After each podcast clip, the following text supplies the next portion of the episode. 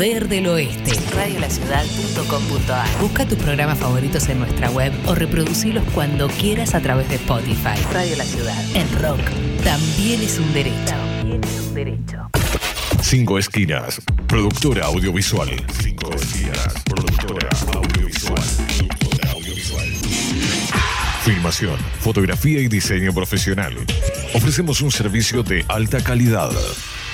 15 años, bodas y todo tipo de eventos. Todo tipo de eventos. Transmisiones streaming. Realizamos transmisiones streaming en calidad HD, con equipamiento de última generación y con un personal altamente capacitado. Comunicate 5 esquinas productora arroba gmail.com o a través del 15 54 90 35 16 15 54 90 35 16 Filmación, fotografía y diseño profesional. Somos la productora líder en transmisión streaming y eventos en zona oeste. 5 esquinas productora audiovisual. Porque hay momentos en la vida que son únicos e irrepetibles. Radiolaciudad.com.ar Decir las cosas por su ritmo. Coronavirus. Para prevenir, hay que estar informados. Si tenés o tuviste coronavirus, ¿cómo saber que te curaste? Antes de darte el alta a tu médico, requerirá de dos tomas de muestras respiratorias, separados por al menos 24 horas cada una de ellas, las cuales deben ser negativas, ambas. No obstante, no te vayas a ningún lado ni tengas contacto con nadie hasta no tener resultados firmes, en donde te den negativo y te digan que no posees más el coronavirus. Si tenés el alta médica y salís, siempre debes llevar tu kit de higiene y continuar manteniendo los cuidados necesarios. Cuidémonos entre todos. Porque estar informados es prevenir. Descarga nuestra app desde Google Play o App Store. Desde Google Play o App Store. Buscala como Radio La Ciudad de Ituzaingó. Y lleva con vos las 24 horas la radio streaming más escuchada del oeste. Más escuchada del oeste. Radiolaciudad.com.ar La batalla cultural está en marcha.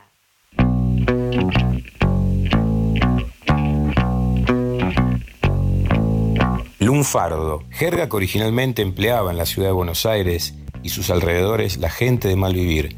Parte de sus vocablos y locuciones se difundieron posteriormente en las demás clases sociales y en el resto del país.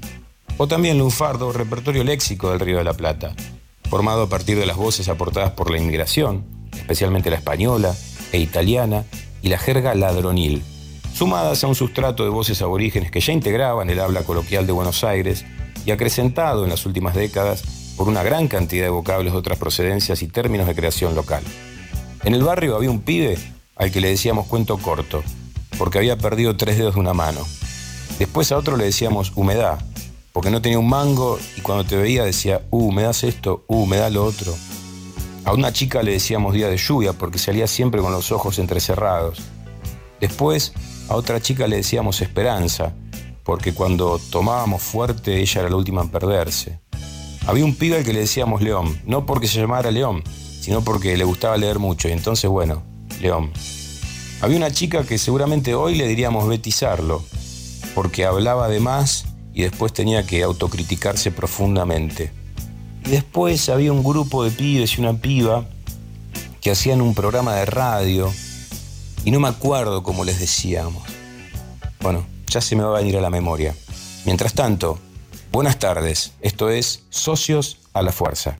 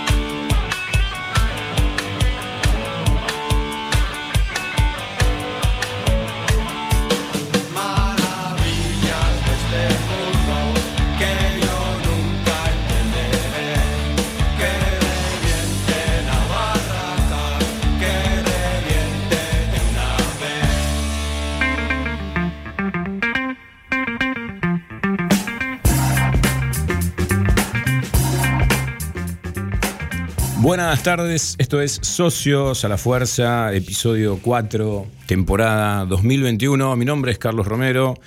Estoy acá en el estudio de Radio La Ciudad de Ituzaingó con Gonzalo, nuestro amigo operador, del otro lado, a la distancia, listos para intervenir. Lo irán haciendo a su momento cada uno y cada una. Están Nahuel Paz, también conocido como Black Paz, el doctor Rock, también conocido como José Casco, y Melina Alderete, también conocida como Meli, son todos nombres seudónimos similares a los que comentamos al inicio, en la intro ¿no? que abre ya tradicionalmente nuestro programa. Les cuento algo, la verdad quisimos en un momento pensar en qué hacer con el affair Sarlo. Ustedes habrán visto lo que pasó con Beatriz Sarlo, la más mediática de las intelectuales argentinas, las vacunas, la provincia de Buenos Aires. Pero después nos quedamos un poco enganchados con esta idea de la figura bajo la mesa que usó Sarlo y que después, bueno, generó toda una serie de, problemas interpretativos que siguen ¿eh? al día de hoy. Hay varias notas publicadas al respecto, yo después eh, les voy a recomendar algunas, me voy a tomar el atrevimiento de recomendar algunas, pero a partir de esa idea de, de, la jerga, de las figuras, de la coloquialidad con el bajo por debajo de la mesa que dijo Beatriz Sarlo, tiramos de esa, de esa piola y llegamos hasta la propuesta del programa de hoy, que es justamente hablar de la jerga. Eh, que esa jerga puede ser el lunfardo, como leíamos al comienzo en una definición tomada de un diccionario, que acá tengo el nombre para, para compartir conocimiento, diccionario etimológico del lunfardo, de Oscar Conde, pero también después de los recuerdos que cada uno pueda tener, por ejemplo, de los apodos que se ponían en el barrio. La jerga es todo ese uso de las palabras que estaría como un poquito corrido del uso, del uso oficial. Las columnas que vamos a tener hoy eh, van por ese lado. Y también vamos a intentar que vaya por ese lado nuestro entrevistado del día, del día de la fecha, que, es el escritor Marcos Herrera. Eh, Melina va a trabajar, por ejemplo, para adelantar un poquito las columnas, va a trabajar con el feminismo como un puente entre jergas callejeras y terminología académica. Y van a ver que esto es exactamente así. Después José va a trabajar acerca de las subculturas que permiten que, por ejemplo, la música tenga una jerga, tenga una forma de hablar, pero también una forma de, conducirse por la vida, de vestirse, de lucir, de verse. Bueno, algo bastante eh, más denso que solo el uso de las palabras. Pero además también la jerga puede transformarse en una poética cuando logra una cierta consistencia y tiene límites más definidos, ¿no? No se pierde en la generalidad. Y esa poética puede estar en la literatura, pero también puede estar en otro tipo de manifestaciones. Y sobre ese tema, sobre el tema de la poética, vamos a hablar ahora con Nahuel Paz, que ya está ahí escuchando atentamente. Eh, después me va a tocar a mí y a todos nosotros y nosotras escucharlo atentamente a él. Nahuel Paz va a tratar sobre la poética de, una jerga particular, una jerga que tiene nombre y apellido y que en toda la Argentina eh, no, pasa para nada desapercibida. Nahuel, ¿cómo estás? Hola, ¿cómo estás, Carlos? ¿Cómo están todos? ¿Se escucha bien? Se escucha perfecto, se escucha a la perfección. Escúchame, ¿qué poética, ¿qué poética es la que tenés entre manos? Porque hoy no viniste con libros en la mano, sino más bien con letras. Vine con los redondos, vine con los redondos, eh, que tienen sus libros en la mano también ellos, ¿eh? Así que. Claro, tienen, tienen, las manos atrás en la espalda con los libros, ¿no? Exacto. Incluso ya tenemos una definición de poética, porque poética designa muchas cosas. Puede ser este, una forma de escritura o de lectura o de pensamiento, o puede ser también una estética, o puede ser una obra cerrada. Vamos a decir eh, una obra cerrada, en este caso la de los redondos, porque no voy a incluir, voy a intentar no incluir al indio. Tengo motivos. Bien, es un desafío, ¿no? Es un desafío, sí, pero podríamos pensar que, que los redondos eran una poética y que el indio una vez separado era, se convierte en el letrista de su banda, que es, buenísima y suena re bien y todo, pero que no, no, es la poética de los redondos. Los redondos eran el indio y Sky, mal que le pese al propio indio muchas veces. este, esa es mi, impresión, mi, o sea, mi comienzo. Bien, lo, que estás planteando es que hay, una, hay algo que es una poética de los redondos, no, no necesariamente o no solamente del indio, sino de los redondos, como banda. Es así, yo lo pienso así, y, tanto es así que si uno eh, ve la, la, letra de, del Indio Solari en, en, los siguientes discos eh, solistas, va cambiando e incluso copiándose a sí mismo, cosa que está muy bien, lo hacen muchos, pero no son los redondos. Cualquiera que tenga un oído más o menos fino puede escuchar este, una, una canción del indio, se, se, va del, del, mundo, vuelve y le dicen que escuche esta nueva canción de los redondos y el tipo va, va a decir, no, eso no es una canción de, de los redondos, es una canción rara. Claro. Porque los redondos eran los dos esa, es la, quedaba una, una, poética propia, por eso creo que se armó la misa ricotera, toda la historieta, que el indio continúa, lleva, llevaba un montón de gente, ¿no? Cuando actuaba, 300.000 personas en Olavarría, pero que no tiene que ver con la misma poética, es una cosa diferente. Uh -huh. Nahuel, ¿y, ¿y, en qué consistiría esta poética si nosotros lo quisiéramos eh, empezar a contar por el lado del uso de las palabras, por ejemplo? Mira, hay dos cosas, tres cosas que detecto en la poética de los redondos que es de que tiene que ver con de dónde vienen, que eso es más para Pepe, no me quiero meter en algo que él maneja muy bien, pero que tiene que ver con, bueno, ellos eran platenses, estaban de La Plata, quiero decir, platenses estaban en la Universidad de La Plata, en las cercanías, en todo un movimiento cultural que había ahí, y eh, tengo la teoría de que es muy posible que le llegaran las lecturas de dos escritores argentinos, o tres en realidad, pero principalmente Bernardo Cordon, también uh -huh. Pedro Gambide y Abelardo Castillo. Eh, mis motivos son, tienen que ver con la poética y con las letras. O sea, en las letras de Los Redondos se ve mucho de Bernardo Cordon, se ve mucho de Abelardo Castillo y se ve mucho de Pedro Rambide. Uno puede ir leyendo y decir, acá me parece que leyeron tal cosa. Mirá vos, o sea, si uno quiere, quiere leer antes de escuchar a, a, Los Redondos o para escuchar en paralelo estos, estos tres escritores que son muy importantes ¿no? en, en nuestro ámbito, eh, para vos están ahí atrás, digamos, ¿no? Están, son, son los libros que, que, están sosteniendo esa poética. Sí, eh, y eso hace que, que, sea una estética particular, porque, vamos a decir, lo digo bien, ¿eh? pero uno cuando escucha a Pierre, que es una banda que inició imitando a los redondos, no, no, puede decir que las letras de Pierre tengan algo que ver con la del indio. O sea, uh -huh. uno lo escucha y sacrificio y rock and roll muy lindo, la música será una imitación, será mejor o peor, no estoy hablando mal de la imitación, me parece perfecta la voz del tipo, del cantante de Pierre, que se me fue el nombre, intentaba imitar la del indio. Ahora, la poética era otra cosa, no tenía nada que ver con una letra del indio. Uh -huh. Y así con un montón de bandas que, que nacen de la imitación. Uh -huh. eh, Cordon fue un escritor argentino muy importante, o lo fue, este, fue el primer escritor argentino traducido al chino, antes que Borges. Eh, wow. Y lo que hizo fue, fue este, una, una, serie de novelas cortas e incluso cuentos. Tiene un cuento que Rodolfo Walsh en su, en su única antología del cuento extraño incluyó un cuento de Bernardo Cordon, o sea que en su época era un escritor muy frecuentado. Uh -huh. eh, y, y, entonces eh, el indio lo lee, Sky también en algún lado lo mencionan a Bernardo Cordon, tiene una novela de los 60 que se llama Vencedores Vencidos, que leyeron muy bien los dos. Eh, quiero decir, cuando uno lee los, reportajes, lee también entre líneas, entre líneas, ¿no? Sky, en octubre, hay una cuestión que Sky eh, dice en una entrevista sobre octubre, y eso es una cita de Pedro Rambide, que era un escritor comunista, que le había pasado mal en sus tiempos por ser comunista, justamente, uh -huh. que también es la misma generación, generación del 40, generación Bernardo Cordon y Pedro Rambide, también fue una escritora importante, ganó premios en afuera porque estuvo exiliado, uh -huh. la pasó mal, etcétera y también hay una, una, una, literatura vinculada a la de los redondos. Ahora bien, en lo particular, lo que nosotros vemos, o lo que me parece que vemos, es que el, el, la poética de los redondos se, tiene como algunos núcleos, podríamos decir. Uh -huh. Uno es cuando cuenta una historia, o sea, una canción en la que se cuenta una historia generalmente que le, le pasó a otro. Uh -huh. No sabemos quién, pero es un otro, ¿no es cierto?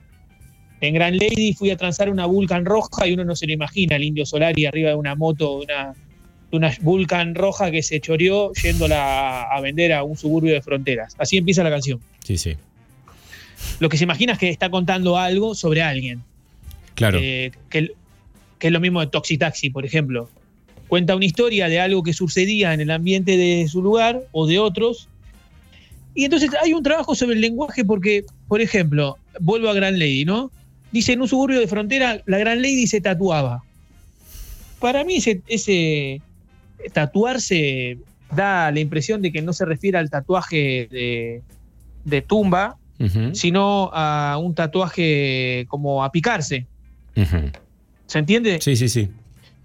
Entonces, esa es una parte de la poética de los redondos. Nahuel, perdón, perdón que por ahí me estoy adelantando, pero también ahí surge esa otra parte que es incluso a veces parodiada, que es leer en toda letra de los redondos, no digo que en este caso no sea oportuno, digo, ¿no? Pero también leer en toda letra de los redondos alguna referencia al consumo de sustancias o digamos a los excesos, ¿no? Digo, también hay, hay toda una, línea de lectura de los redondos que es en esa clave, incluso podríamos decir, por momentos es en clave cocaína, prácticamente, ¿no? La obra de los redondos. Sí, y, es cierto que algunas canciones son bastante literales. Tengo el hocico listo, estoy acalorado. Sí, sí. No sé cuánta metáfora hay ahí.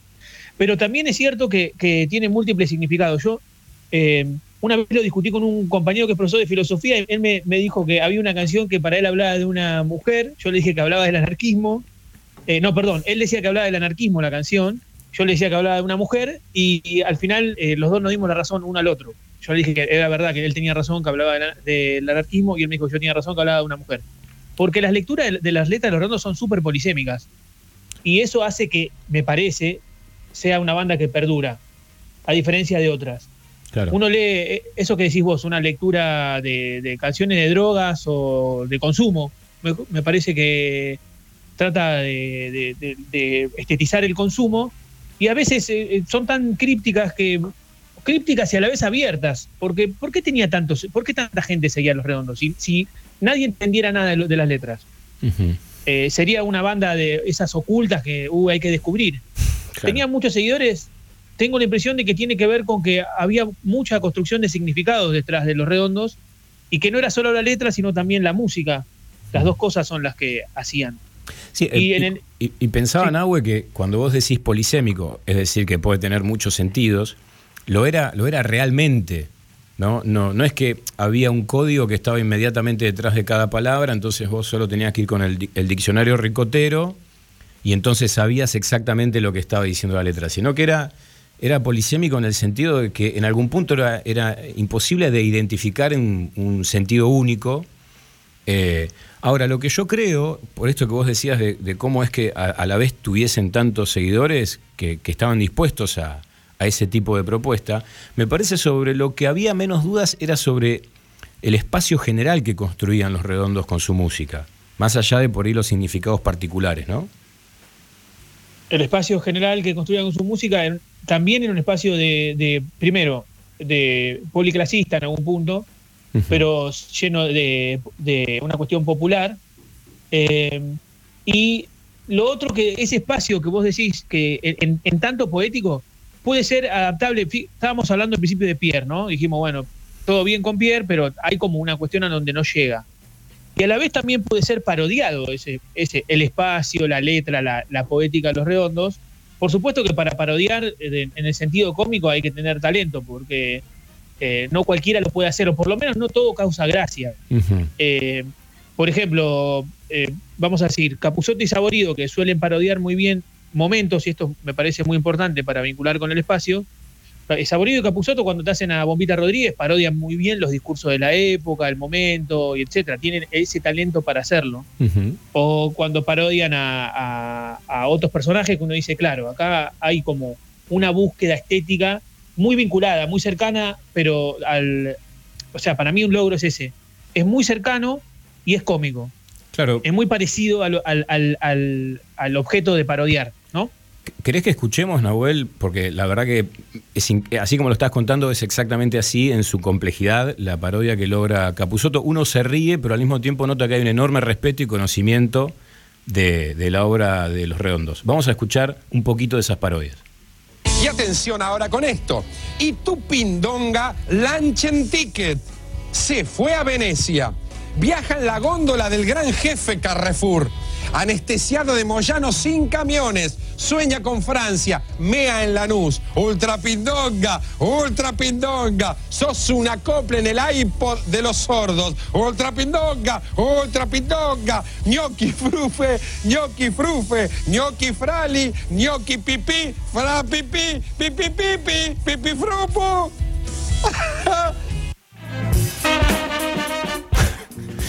Eh, bueno, sobre el, sobre el final creo que, que se empezó a reír del mismo, ¿no? Pero Pero bueno, lo mismo hacía, ahora estoy recordando, lo mismo hacía, por ejemplo, hace muy bien con letras de, de, de Spinetta, ¿no? También riéndose de, esa pole- de esa poética spinettiana. Sí, a Spinetta le gustaba mucho, le había hecho llegar eso que le, le gustaba. Y también ah, tiene como un episodio de Calamaro que, que enseña cómo hacer la rima a lo Calamaro, que es dificilísimo. O sea, a mí Calamaro en general no me gusta, pero todos no sabemos. Yo una vez puse YouTube y dejas correr y te sabes todos los temas. Bah, Te sabes 50. Eh, en, en algún momento dejó de gustarme, no sé por qué. Pero es cierto, rima excelente. Primera con tercera, segunda con cuarta y le funciona perfectamente. Claro. Tiene, Eh, tiene una tabla exacta para poder componer su música. Exacto, pero por ahí, ahí- ese es el tema lo que estábamos hablando antes. Por ahí lo hace otro, por ahí no, lo hacen otros y no les funciona, porque no es tan así. Y Capuzotto juega con eso, juega muy bien. Y algo también que me parece que, que es importante es que acá Capuzotto da la tecla, ¿no? Cuando habla del iPod en la oreja de los sordos y, Ca- y Carrefour y, y Moyano, porque en cada disco de Los Redondos hay algo muy de su época. O sea, no es que eh, Los Redondos se quedan en un discurso, no sé cómo decirlo, eh, anacrónico. Cada disco de Los Redondos, de, desde Gulp hasta Momo Sampler, tienen que ver con la época. Momo Sampler es un, un disco muy 2001. O sea, eh, tiene canciones sobre asesinos seriales, ¿no? Tiene una, una serie de oscuridades que es muy 2001. eh, y como si desde Gulp, octubre, y esa época, octubre, bueno, es un disco súper cifrado aparentemente en la, en la caída de la Unión Soviética que está anticipando. Es un disco que parece más optimista de lo que termina siendo.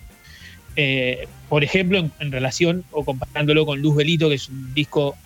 lo- hablo de disco, perdón, el oyente y la oyente que es de otra generación, álbum quiero decir, eh, completo, que es súper oscuro Luz Belito, ¿no? Es el cambio ahí de los redondos a, a una búsqueda con máquinas y otro tipo de estética. Y Claro. es un disco que tiene una, una estética muy oscura. Eh, el, otro, el otro autor que me quedó dando vueltas es Abelardo Castillo. Hasta yo pensaba, ¿no? Claro, ahora que el indio eh, dejó el hermetismo, ahora no, hace bastante lo dejó, que apareció en las redes sociales, detectar lo que lee el indio es un poco más fácil, porque de hecho él eh, en el programa de Marcelo Figueras leía fragmentos de textos que le gustaban. Claro. Y un día leyó el, el inicio del que tiene sed de Abelardo Castillo y era algo que, juro por Dios, que antes, antes de la aparición de las redes, eh, en mis clases, cuando me tocaba hablar de los redondos, Oscar Conde, lo citaste por el diccionario Lunfardo también, da, es doctor en letras y da algunas clases con temas de los redondos. eh, decía, eh, cuando uno lo decía, yo pensaba que eh, había detrás mucho de mucha lectura del Indio Solari del, del que tiene sed, una lectura muy, ¿cómo decirlo? Subrayada. Sí, sí, un libro, un libro, digamos, marcado, usado, leído, ajado. Exacto, exacto. Y un poco ocultado, porque cuando hacen la muestra indio en la Biblioteca Nacional eh, y aparecen ahí, había una biblioteca como personal del indio, mis lecturas, no aparece Abelardo Castillo, me había llamado la atención. Aparecen otras lecturas más, ¿cómo decirlo?, eh, clásicas. Incluso en el surrealismo, que aparecía algunos poetas surrealistas que son los que se usan siempre. Eh, eso es como un gesto típico también de un autor que quiere ocultar la fuente, y está muy bien, porque lo hace de una manera determinada. Claro. Este, pero entonces decía, cuando empezaron a aparecer la- la- las redes y todo eso, y el indio empezó a salir a la luz, porque recordamos, durante muchísimo tiempo los redondos no daban ni reportaje, daban un reportaje cuando salía un disco y no, no, no había nada más, se llamaban a silencio. Está el famoso reportaje de Olavarría cuando lo censuran. Justo el indio cerró su- su último recital de Olavarría, ¿no? Claro. Cuando censuran la- a la banda, está ese reportaje en el que muchos adultos conocieron a los redondos y empezaban a ver que eran, no eran, no sé, como un imaginario que deberían tener de rockeros reventados, sino tipo que estaban hablando casi intelectualmente de las cosas de la vida, Sí. de la censura. Y, y en esa época hasta fue visto, viste, como un, un grupo de insurgentes que finalmente da la cara y aparecen eh, ante las cámaras y se no, digo, le faltaron los pasamontañas, porque es verdad lo que vos decís, Nahue, hasta ese momento y en ese momento en donde por ahí también la- los medios de comunicación no, no- no eran las redes absolutas que son hoy, donde llega- que llegan hasta tu bolsa de basura, sino que había todavía margen para un, un cierto anonimato. Para mucha gente, como vos decías, los redondos no tenían cara. No, Claro, eran la RAM. Si, Claro, si- eran si la RAM. hubiese estado en esa época, les hubiese tirado la RAM y mucha gente lo hubiese creído. Porque eso, hermetismo absoluto. Bueno, Eh, y- el, y junto con eso una, una, jerga, una forma de hablar tan potente, ¿no? Es como que ahí mismo ya se resolvía toda la identidad de los redondos. Por ahí no necesitabas verlos. Eran todo eso, estaba en su, en su obra. Exacto, y yo supongo que, creo que es una tesis del ruso Berea que dice que ahí muchos padres entendieron por qué los pibes seguían los redondos, como empezaron a mirar de otra manera. Y eh, también tiene que ver con las épocas, ¿no? Porque uno sabe que los redondos tienen épocas y, gente que es, por lo menos más grande, yo tengo cierto 42 años, gente de las generaciones que te decían, no, yo abandoné, dejé de ver a los redondos en tal disco. Yo dejé de ver a los redondos en tal disco.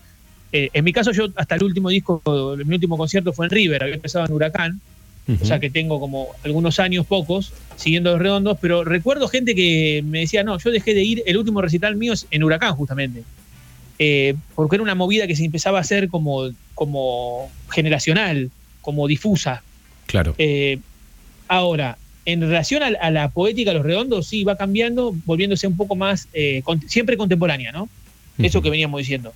O sea, de, la letra y la, el sonido de Momo Sampler es súper contemporáneo a la época, y la letra y el sonido de Un Bayón para el Ojo Idiota es contemporáneo a la época. Claro. O sea que nunca se terminan de ir, siempre estuvieron presentes en, como una renovación generacional que fue llevándonos.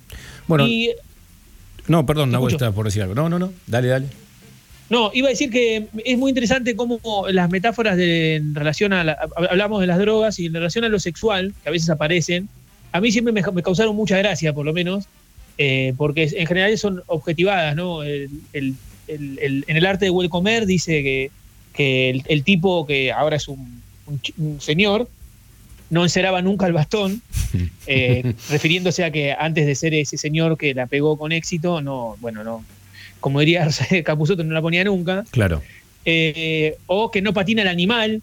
Una serie de cuestiones, de metáforas que siempre están vinculadas a objetivar la sexualidad, nunca, nunca es del todo explícita. La fresa que está escondida, una serie de metáforas entre lo animal, lo frutal y el, lo objetual que eleva un poco la, metáfora de, literal. Al menos es lo que me parece a mí. Bueno, mira, me parece que, vamos a tener que volver sobre este asunto en algún momento, ¿no? Porque ahí también empezaste a entrar ya en, el análisis de la, terminología que compondría esta poética, que también tiene un montón de cositas que son recurrentes y que están buenas para pensar. ¿Sabes qué? Eh, yo creo que por ahí, pensando en lo que es la obra del indio después de, de, Los Redondos, que eh, se volvió un poco más intimista, ¿no? Entonces ya está hablando él en primera persona y uno tiene la sensación de que todo lo que cuenta eh, es algo que le, está pasando a él con nombre y apellido, ¿no? No sé si esa puede ser una línea para, para marcar una diferencia entre un momento del indio dentro de Los Redondos y un momento del indio solamente indio, digamos, ¿no? Bueno, vos mencionaste, Nahue, el, el, el, arte del, buen comer, que es lo que vamos a escuchar ahora, para, para ponerle un poco de, de, prueba documental a todos los que estuviste hablando. Y fíjense que en nuestras redes, eh, arroba Radio La Ciudad, están los nombres de los autores que mencionó Nahuel, que son una muy buena puerta lateral de ingreso a la obra de Los Redondos. Por ahí ustedes que son ricoteros de ley. Bueno, acá tienen un nuevo mundito para explorar, que son estos tres autores que para Nahuel, que, que sabe de ambos campos, sabe de Los Redondos y sabe mucho de literatura, como ya habrán podido apreciar, nos está diciendo, che, miren que es por ahí. Bueno, ahora es por acá.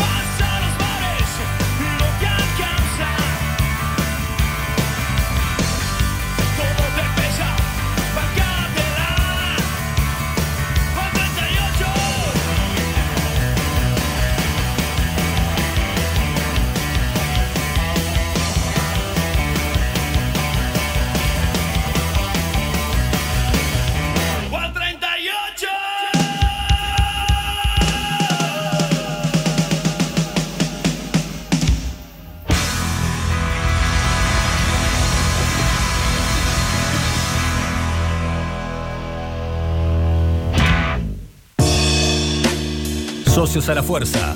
Una charla sin presiones entre personas exigentes.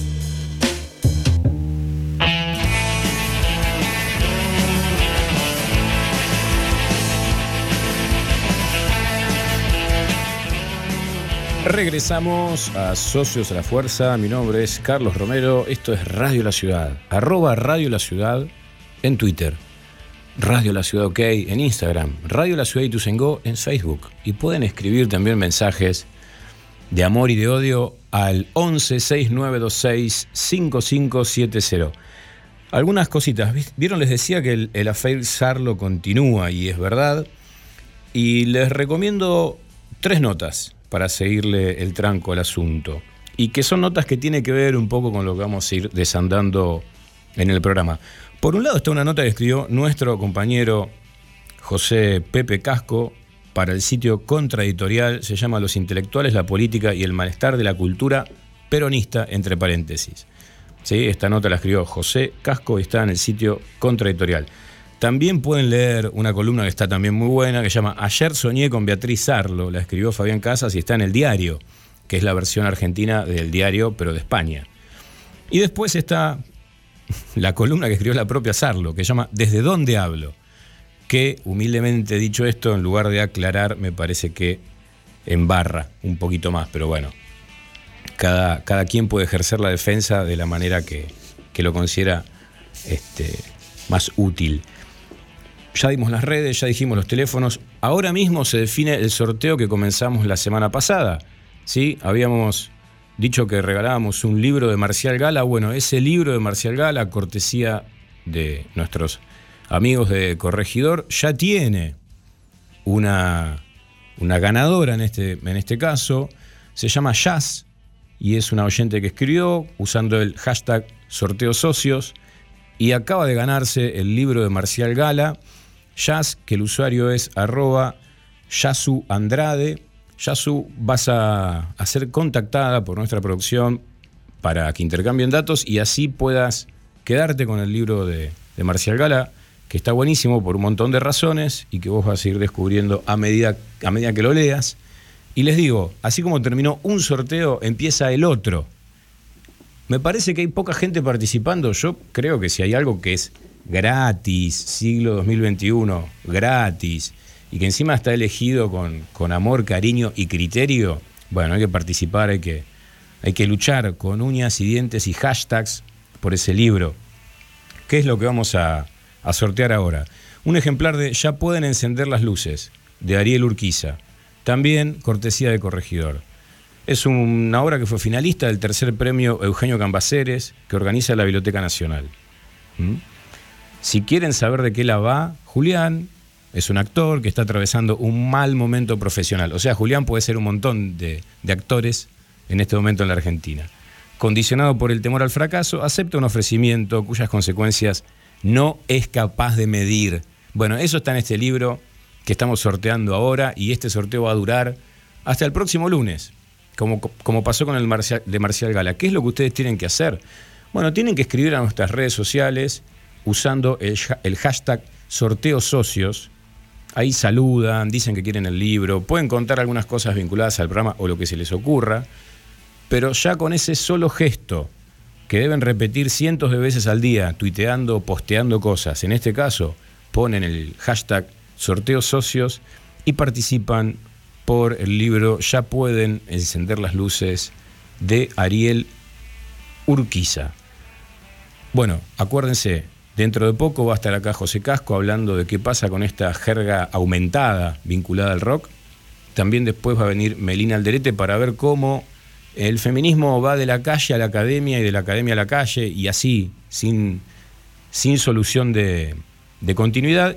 Y recuerden que toda la música que vayamos escuchando en, en, Socios va a estar después, poquito más tarde, en Spotify, disponible para que la puedan eh, volver a escuchar lo mismo con las listas de los anteriores programas de este año y de paso también los programas de este año y del anterior están ahí en la cuenta de Radio La Ciudad de Spotify. Bueno, me callo un ratito la amiga y la, miren lo que dije, me callo un ratito la boca y voy a probar unos sanguchitos de miga.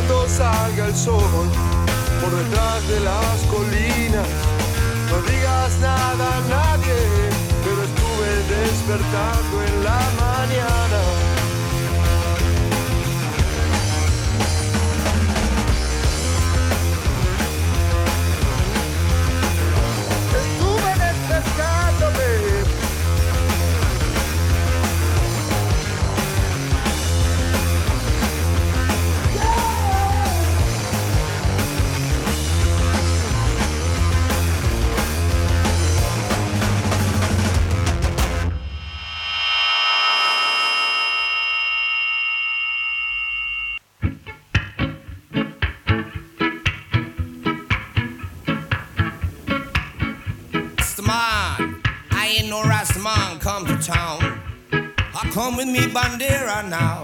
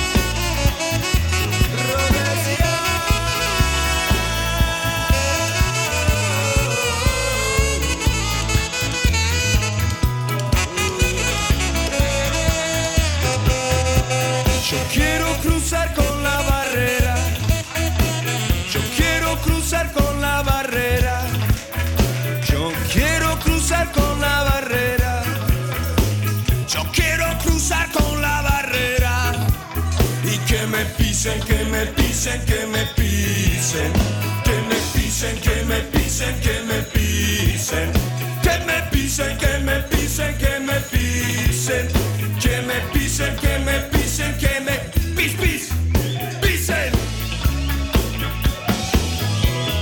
When the honky man come down to Babylon town, going to scare you now. The little girls flip when they think of the big ball man. I'm going to move down the avenue with no shoes. I'm gonna laugh and cry. I'm going to move, I'm going to do kakanangandingande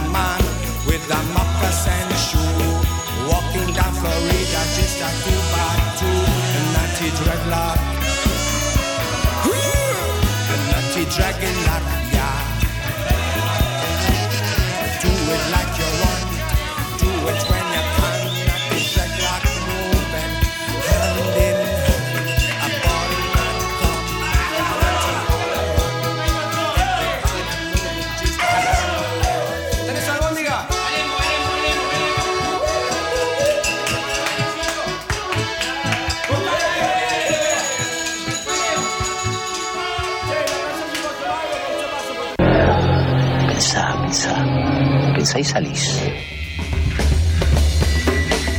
Socios a la fuerza. Si escuchás, salís.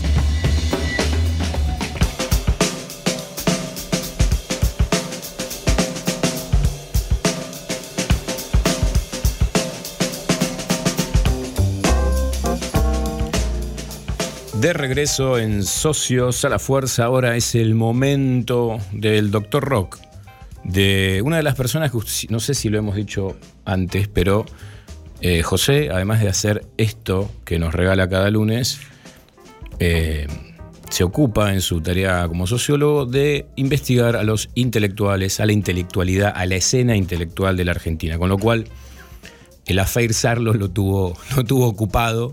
Pero bueno, ahora también a disfrutar un poquito de sus ideas y su mirada acerca del rock y sus alrededores, ¿no, José? ¿Cómo andás, Carlos? Bien, che, todo bien. ¿Qué es lo que vamos a hacer hoy? Te pusimos un desafío. Me imagino que vas a poder ahí pararla de pecho. Bueno, no lo sé. Pero sí, en realidad eh, todos los lunes hay un desafío. Es verdad. Pero bueno, quizá este sea medio particular en el sentido de que lo más difícil tal vez que uno puede hacer es desentrañar aquello que no quiere ser desentrañado. ¿Por qué lo digo así? Porque si nosotros hablamos de la jerga, la jerga es algo para lo cual es algo de lo que se inventó para lo cual se requiere de cierta privacidad. Porque la jerga es muy entre comillas, pues si no lo- los nietos de Saussure me van a matar. Un idioma que se usa en un grupo para diferenciarse muchas veces o para comunicarse entre sí y crear como una especie de comunidad. Pero entonces lo que está tratando de pasar ahí es que esa palabra que circula, esa jerga que circula, está tratando de que no sea tan descifrada y que no se comunica tanto con el afuera. Mirá. Entonces, el problema es ese, ¿no? Claro. Todo el mundo trata de que eso no ocurra en otro lugar más que en el grupo en donde la jerga circula y tratar de, de- de desentrañarlo, bueno, es algo, de, de alguna manera es una herejía. Pero bueno, eso también, eh, por eso decía que, que es una cosa este, complicada. Eh, por supuesto que nosotros cuando pensamos, eh, en ese sentido, ¿no? Nosotros cuando pensamos en, se le puede llamar como uno quiera, los grupos, las tribus, eh, como a vos más te guste, que tiene el rock, y en general cada grupo tiene como su jerga particular. Y yo me quería referir hoy a una, una cosa, a, a una importante que, que, que tiene una, un idioma así muy rico eh, desde siempre, desde su creación.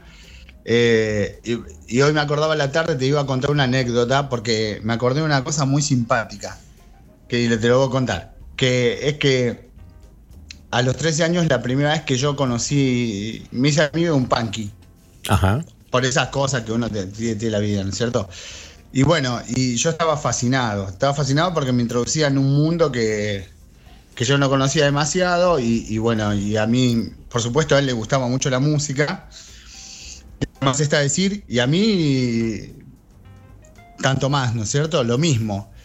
Y me acuerdo que en la conversación, en un momento determinado, él me invita a un lugar para ver a sus amigos y, y estábamos conversando así eh, muy avivadamente, digamos, y en un momento me tira, me desliza como al pasar, pero los chicos, no sé, allá son todos locos, me dice. Para ver si yo entendía, por un lado, y para ver si yo estaba de acuerdo, por otro. Entonces yo le respondo, ¿son todos locos? Sí, me dice él. Y ahí me mira, ¿viste? Como diciendo, a ver, ¿Qué, tanto entendés? ¿qué tanto entendés y qué tanto lo aceptás si lo entendés, no? Entonces eh, yo le digo, ah, mirá, sí, dale, ¿y cuándo vamos? ¿No? Y yo seguí, digamos, de largo. Y ahí es como que entró, ¿no? Pero esa, esa anécdota eh, ilustra bien para mí eh, cómo una jerga es usada para que solo circule por algún lugar y algunos se entren y otros no entren tanto. Por supuesto que eso también eh, estaba acompañado esa subcultura que son los punky, podríamos decir así, está muy acompañada de un lenguaje que tiene otras formas. No, no es solamente la palabra, no es solamente el habla. Eh, uno podría decir, no hay estética más poderosa que la de los punky, en ese sentido. Si uno piensa en la vestimenta, por decirlo de alguna manera, bueno, las combinaciones que hay ahí, las contestaciones que tiene esa cultura punky es espectacular. Desde el piercing, la gilet, las botas que se burlan de los militares, los tiradores para poder eh, estar de acuerdo y apoyar a la clase obrera.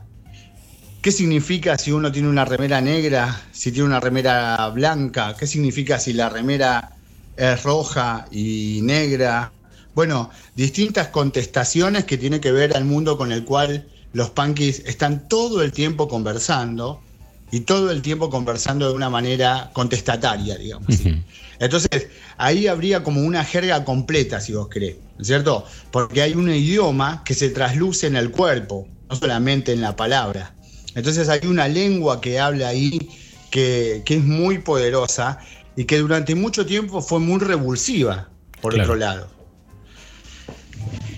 José, y, y- y perdón, no pensaba, al menos en ese momento, ¿no? De, en el caso del punk, en su momento de, de ma- de mayor potencia como, como cultura o como movimiento, como movimiento, tribu, como vos lo venías definiendo, al mismo tiempo era una jerga con toda esta amplitud con la que estamos hablando que, que era muy exigente. Es decir, no se trataba solo de, de aprender un par de palabras o usar una cierta ropa, sino que era toda una forma de ser que no era para nada simple eh, de asimilar. Después, bueno, no hay eh, la, la moda sí asimila cosas y te las vende en, en los escaparates, pero digo, no era, no era la moda punk una moda en ese sentido eh, fácil de digerir.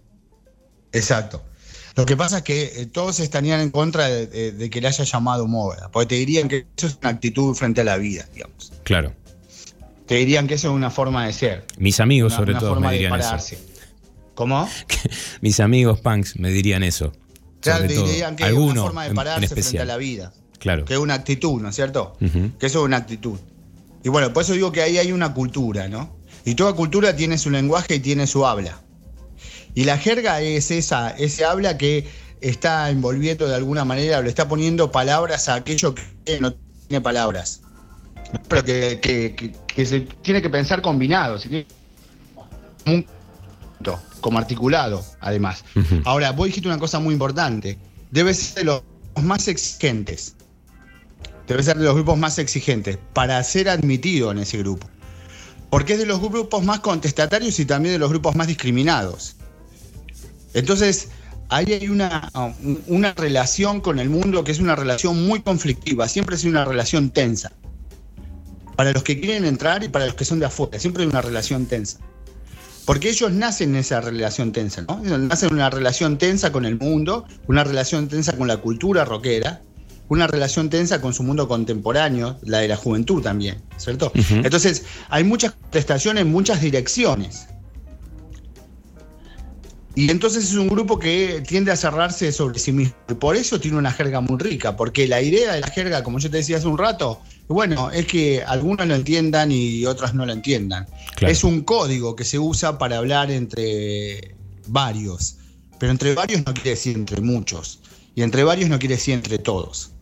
Entonces, hay ahí una, eh, digamos así, un estilo, una actitud rockera que excede la música, que excede la palabra, pero que articula tres cosas fundamentales, que son la música, la palabra y la vestimenta, ¿no? Que tiene materialidad también. Claro.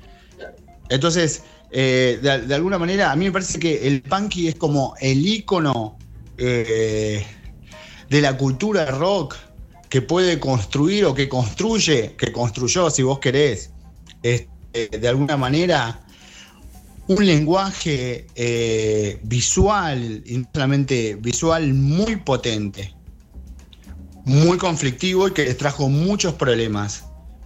Pero de alguna manera han dejado una marca indeleble. Por supuesto, después, vos decías bien eso, ¿no? El mercado se apropia mucho de eso. Hoy eh, hay algunas cuestiones que tienen que ver con los objetos que los punkis usaban a mediados de los 70 o principios de los 80, que están bien incorporados al mercado, porque el mercado en eso también es vivo, ¿no? Claro. Eh, efectivamente el mercado chupa de donde puede y eso eh, lo estandariza y demás. Y eso también al colectivo de los punkis los obligó a hacer múltiples combinaciones y a correrse todo el tiempo de aquello que se apropiaba al mercado de esa cultura, ¿no es cierto? Claro. Entonces, a medida que las apropiaciones del mercado este, se van incorporando a una circulación más masiva, el punky tiene que ir corriéndose de alguna forma de esto. José. O sea, si lo usan todos y ya no lo podemos usar nosotros, digamos. claro. Sí, sí, es como, es como una, una palabra de, una jerga que de repente es incorporada por la, por la Real Academia, ¿no? Es decir, bueno. Exactamente. Es, su acta de función de jerga, ¿no? Claro. Eh, y además deja de ser eh, un código del grupo. Claro. ¿Se entiende? Deja de ser un código del grupo. Y el grupo es sagrado porque lo que el grupo eh, está haciendo es levantando una bandera trascendental. A vos te puede parecer bien, te puede parecer mal, te puede parecer una, una pelotudez, lo que vos quieras. Lo cierto es que quienes se colocan en ese lugar, se colocan desde un lugar de que defienden ideas trascendentes. Ese es el punto. No solamente la música, ¿no es cierto? No solamente una manera de hablar, es una manera de hablar para expresar un montón de cosas que tienen que ver con defender la idea de somos libres, queremos ser iguales. Una serie de cuestiones que trascienden mucho a la mera actitud eh, que uno puede ver eh, en la calle o eh, el significado primero que nosotros podemos tener frente a ese colectivo. Hay todo ahí una, por que uno podría decir, es toda una cultura, a pesar de que llaman subcultura, toda una cultura elaborada alrededor de, hay ciertas cosas que para nosotros son sagradas. Entonces, si lo usan de afuera se estandariza y bueno, ya es complicado porque eso deja de ser contracultural. Sí, sí, es como que te han robado algo, ¿no? Algo que vos tenías ahí fue, fue revelado y expuesto. Exacto, y de esa manera fue apropiado, y fue apropiado por aquellos que queremos que no sea apropiado. Entonces, la jerga juega un papel fundamental en ese sentido. Pero además porque vos, no te olvides, diría así, mira, este, esta me parece una cosa importante también. Eh, es un colectivo que tiene una jerga muy, eh, especial, donde la jerga es muy importante por lo siguiente porque el punky fue mucho tiempo asociado al delincuente. Y así como los delincuentes tienen una jerga carcelaria, los punky también están obligados a tener esa jerga. Por eso yo te conté esa anécdota. Porque cuando el tanque, así le decíamos ese punky que yo conocí a los 13 años, a mí me dijo, son todos locos, estaba queriendo ver con quién hablaba. Y eso es muy importante. Porque no sabes quién es el otro. Para un colectivo que es perseguido, es muy importante saber con quién habla. Claro.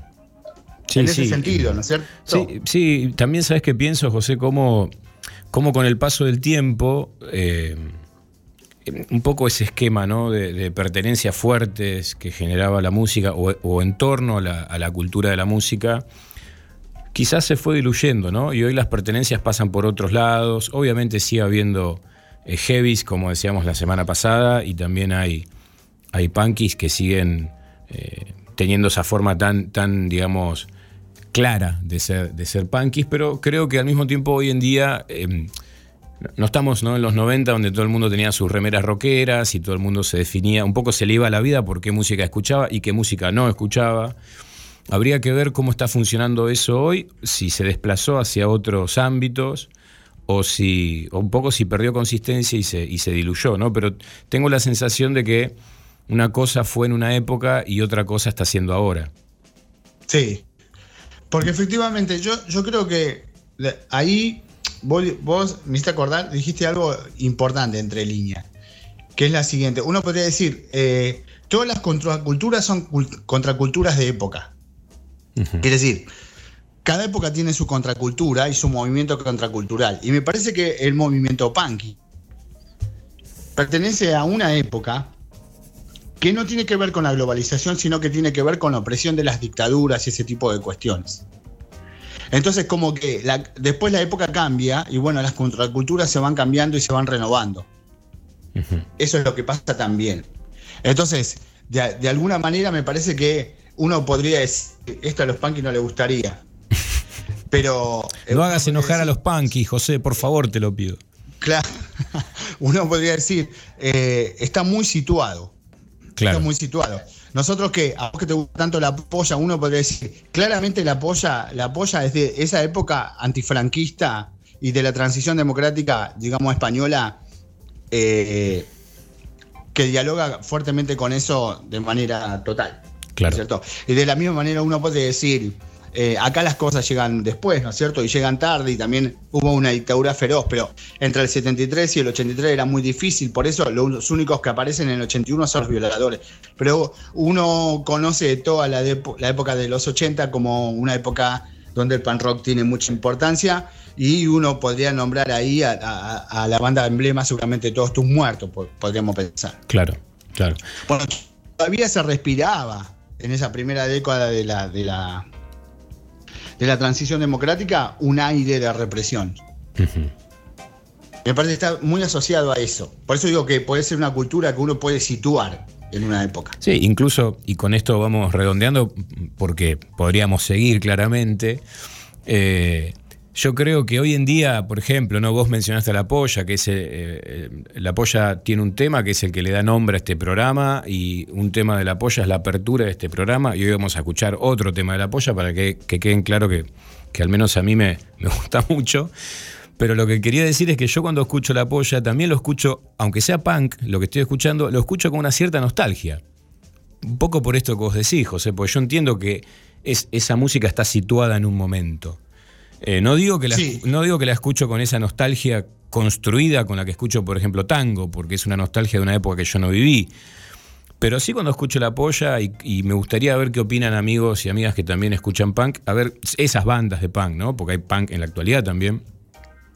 Si les pasa algo parecido. Pero yo, cuando escucho temas tan rabiosos como el que vamos a escuchar hoy en un ratito nomás, sin embargo siento un poco de nostalgia. Y es raro, ¿no? Asociar al punk con la nostalgia. Pero bueno, eso es un poco lo que me pasa.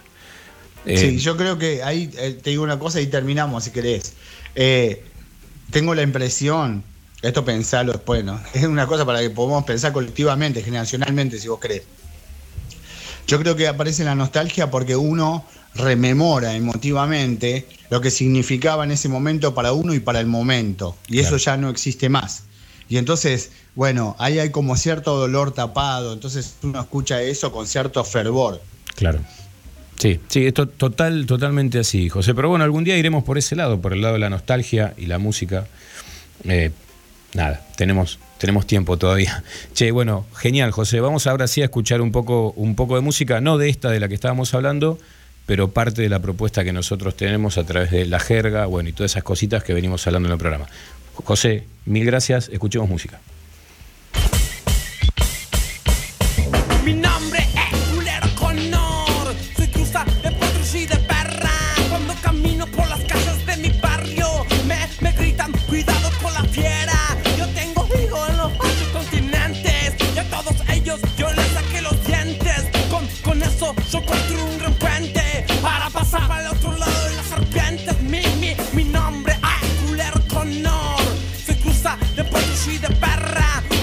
camino por las calles de mi barrio, hago saber que ser es un calvario.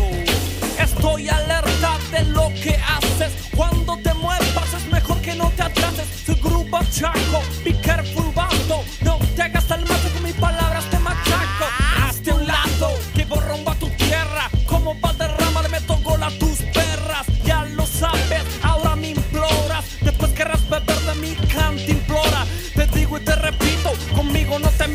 Mi clic está creciendo alrededor del planeta. Abarajame la bañera. Abarajame la bañera, nena. Abarajame la bañera. Abarajame la bañera, nena. Abarajame la bañera. Abarajame la bañera, nena. Abarajame la bañera. Abarajame la bañera, nena. Be cool, don't be culo, man, chico boludo. Todos tus chumbos, métete el Tú sabes, me pateas y yo no digo nada. Te importan los pibes que aspiran pegamento. Cuando yo crezca, comerás el pavimento. Yo aspiro a la paz, tú aspiras de la otra. Saquéame la dica sin tu tropa. Abarajame la bañera. Abarajame la bañera, nena. Abarajame la bañera. Abarajame la bañera, nena. Abarajame la bañera. Abarajame la bañera, nena. Bañera. Abarajame la bañera, nena. Yes, what about that time and came the Clamahama After without head que no quiere hacer nada Tú sabes que sumo que se cuide de los azules Si no terminara siendo un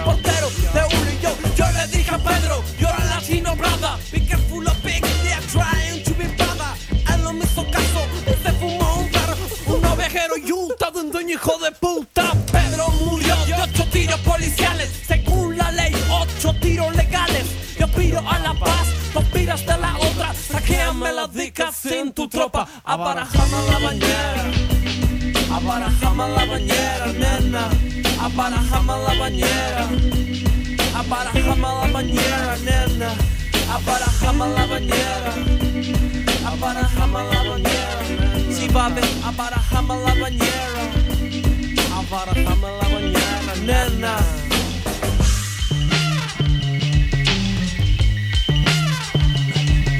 Yo aspiro a la paz, tú aspiras de la otra. Sácame la dica sin tu tropa. Abarajame la bañera, abarajame la bañera, nena. Abarajame la bañera, abarajame la bañera, nena. Abarajame la bañera, abarajame la bañera, nena. Abarajame la bañera, abarajame la bañera, nena. I believe in Sudamérica. Monica Estero Man. I believe in Sudamérica. Monica Estero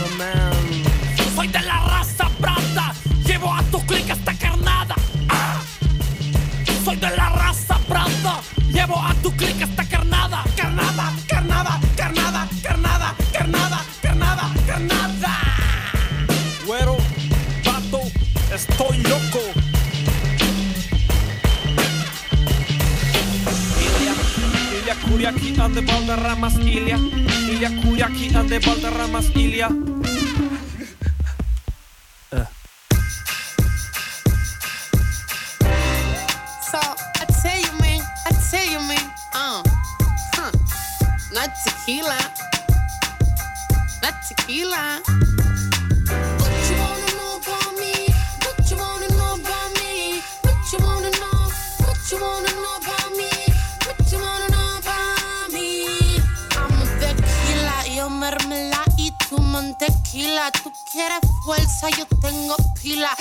Quieres entrada, ponte a la fila. Yo tengo la grasa, papá. What you wanna know about?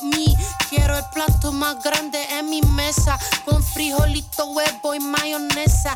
Ah, escucha, quiero pleno el corazón. Ay, que sufrió. Tengo el corazón malherido. Tan solita yo pasé frío. Yo le explico, señor. Tú tienes que ser cariñoso.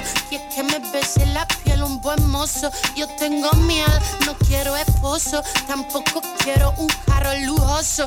Quiero alegría, papá.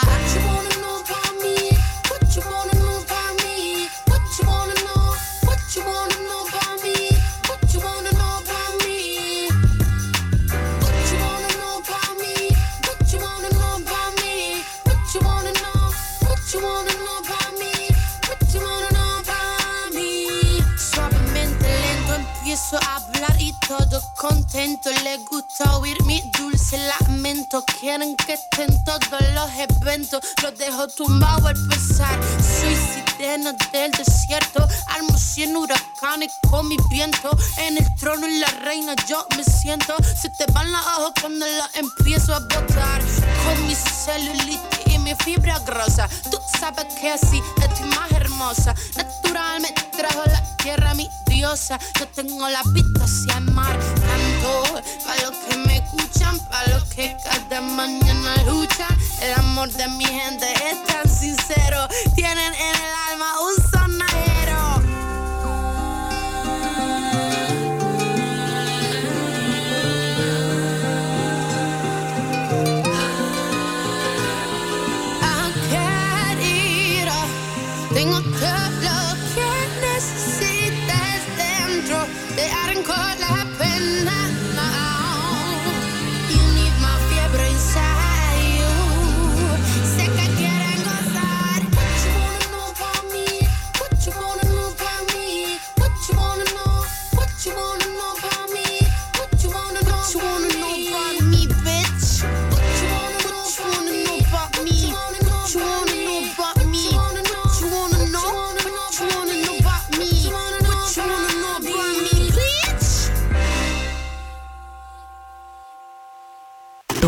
Poder del oeste. Radiolaciudad.com.ar Busca tus programas favoritos en nuestra web o reproducirlos cuando quieras a través de Spotify. Radio La Ciudad. El rock también es un derecho. También es un derecho.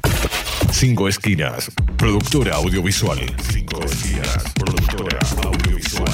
Productora audiovisual. Filmación, fotografía y diseño profesional. Ofrecemos un servicio de alta calidad. 15 años, bodas y todo tipo de eventos. Todo tipo de eventos. Transmisiones streaming. Realizamos transmisiones streaming en calidad HD, con equipamiento de última generación y con un personal altamente capacitado. Comunicate 5 esquinas productora arroba gmail.com o a través del 15 54 90 35 16 15 54 90 35 16 Filmación, fotografía y diseño profesional. Somos la productora líder en transmisión streaming y eventos en zona oeste. 5 esquinas productora audiovisual. Porque hay momentos en la vida que son únicos e irrepetibles. Radiolaciudad.com.ar Decir las cosas por su ritmo. Coronavirus. Para prevenir, hay que estar informados. Si tenés o tuviste coronavirus, ¿cómo saber que te curaste?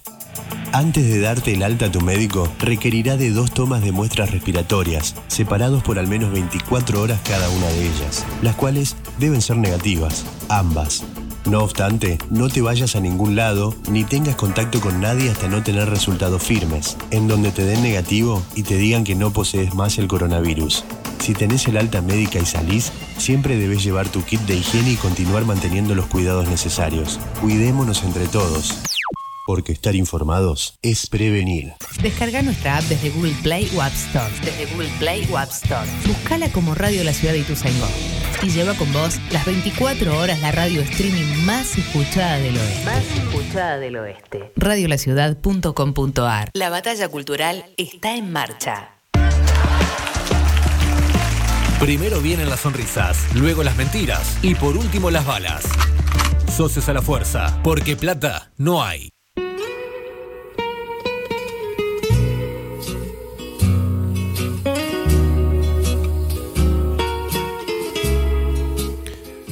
Bueno, plata no hay y entonces está bueno participar de un sorteo donde te regalan un libro. Nada, me parece, ¿no?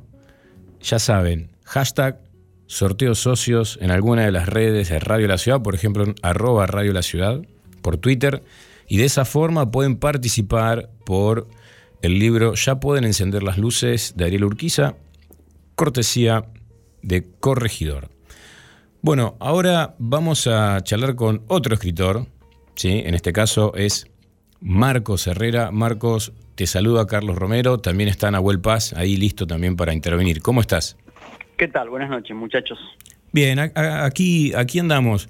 Eh, Marcos, yo te quería preguntar, porque te, te voy a hacer una, una confesión. Nahuel, que viene hace mucho tiempo con ganas de, de- de poder hablar con vos, de que te podamos entrevistar, siempre destaca que, que sos un escritor que lleva muy bien, sin impostar el gesto, sin hacer de eso, digamos, como pasa en otros casos, una exageración, las marcas de, una escritura que está situada, de una escritura que trabaja sobre una serie de- de variables recurrentes que, por ejemplo, podríamos llamar lo conurbano, estos sectores de, más suburbanos de la provincia de, Buenos Aires. Digo, an- antes de ir más a lo puntual y a tu obra, que, que seguramente por ese lado era Nahuel, yo te quería preguntar si vos tenés algún tipo de autopercepción sobre esto, sobre esta caracterización que se puede hacer de tu obra, o si en realidad vos lo que haces es escribir y la verdad que todo lo demás corre por cuenta de quienes te leen. Al principio era solamente escribir y luego tuve una autopercepción y además eh, empezaron a proliferar escritores que escribían sobre el conurbano. Yo viví en el conurbano muchísimos años, en la zona sur, en Bernal, trabajaba en Temperley, o sea que conozco bien eh, el conurbano y además de ser una- un lugar geográfico, creo que es un campo semántico. Si uno puede cartografiar bien las distintas situaciones sociales, sobre todo, eh, ya tiene la mitad del, del relato armado. Después a esto hay que tratar de, de meterle originalidad. El peligro que ocurre en los últimos tiempos es que se ha transformado en un género. Entonces hay que, hay que escaparle a eso. Claro. Este, hay que tratar de, correrse de ese lugar. Claro. Este, eh, porque se, se hizo...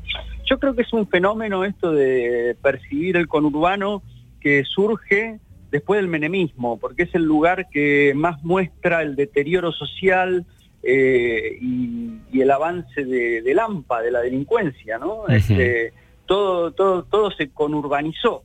Entonces, este, creo que de ahí se transformó en un lugar muy interesante para los escritores, ¿no? Bueno, estábamos hablando con, con Marcos Herrera, escritor y poeta. Nahuel, eh, también está Marcos con nosotros y te, te dejo con él. Bueno. Hola, Marcos. ¿Qué tal, Nahuel? ¿Cómo estás? ¿Cómo estás? Bien. Bien, bien, muy bien. Eh, te- te- hablando de esto, si, si podemos continuar con esta cuestión de- del conurbano, eh, vos sos profe de literatura, estoy bien, ¿no? No, no soy profe, no, no, no, no, no, no. Yo soy Ah, técnico químico, soy técnico químico. Ah, In- ingresé está. en la carrera de letras, pero la dejé, este, y, y no, nada, no, me di cuenta que ahí no, no, no me iba a, a constituir como escritor, que, mi búsqueda pasaba por otros lados. Este, Está perfecto, ¿no? me dijo, Piglia me dijo, ganaste tiempo, porque cuando entras en la carrera de letras quedas atrapado en un discurso que muchas veces es, es demasiado fuerte y quedas este, como medio encorsetado ahí. Sí, ni hablar. Y bueno, Piglia venía de historia. Eh, te pregunté eso Y, y porque en realidad eh, yo, yo pienso que eso que, que contaste que está muy bien de, de las categorías es porque los profesores de letras o los que estamos pensando algunas cosas nos peleamos con la categoría, pero después cuando hay que explicar algo es como que te queda a mano. Decir, bueno, con urbano. sí, sí.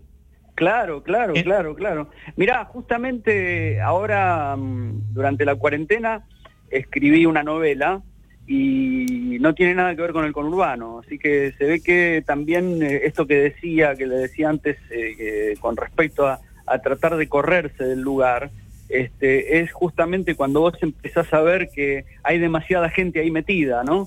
Y entonces hay que buscar este, nuevos territorios. Está, está buenísimo. Eh, rec- recordamos, estamos hablando con Marcos Herrera, autor a mí, eh, que leí este, Ropa de Fuego, que creo que es su primera novela, La Escuela Sí. de Satán, su último libro de cuentos, y Polígono Buenos Aires. Recomiendo las tres. Eh, me, me gusta mucho Polígono Buenos Aires y te voy a preguntar un poco sobre eso. Decime. En Polígono hay, hay como una cosa que, em, con la que me identifico, que es el, el tema de los apodos. En realidad, también en la Escuela de Satán Sí. está muy, muy bien eso, de apodar a alguien sí, corriéndose de esta, histe- esta momento en el que el, el apodo puede estar mal visto y no sé qué, sino superándolo y sabiendo que la gente se pone apodos, o sea, es como Sí. medio inevitable. Sí. Y te quería preguntar si lo trabajás eso, si lo eh, te te referencia a alguien que se te ocurra, ah, tal apodo está bueno, porque está muy bien trabajado. No, eh, mira, la verdad que mm, este es todo un tema ponerle nombre a los personajes. Este, y lo que trato es de, de, de que siga la misma eh, originalidad que busco en. eh, es una búsqueda estética también poner nombres. Este, entonces tiene que ver con la verosimilitud del relato, tiene que ver con, con varias cosas. Este, muchas veces salen sin pensarlos demasiado y otras veces le- les doy vueltas hasta que encuentro cuál es, ¿no? Pero es un tema Sí, a sí. trabajar, el tema de los nombres. Se nota un trabajo fuerte en, en- en la escuela de Satán también. El, el primer cuento es tremendo lo bien que están los, los, los, los apodos en, en ese mundo medio de lampa del conurbano. Sí, Pero como decías, ese, Sí, ese cuento tiene una, historia, tiene una historia medio rara porque en realidad iban a hacer una antología en España en donde te pedían que escribieras un cuento eh, que tuviera algo que ver con el Martín Fierro. Por eso el personaje principal de ese cuento se llama Gaucho. Este, y después, bueno, porque tiene una familia destrozada, está, es un fugitivo, eh, termina huyendo a caballo.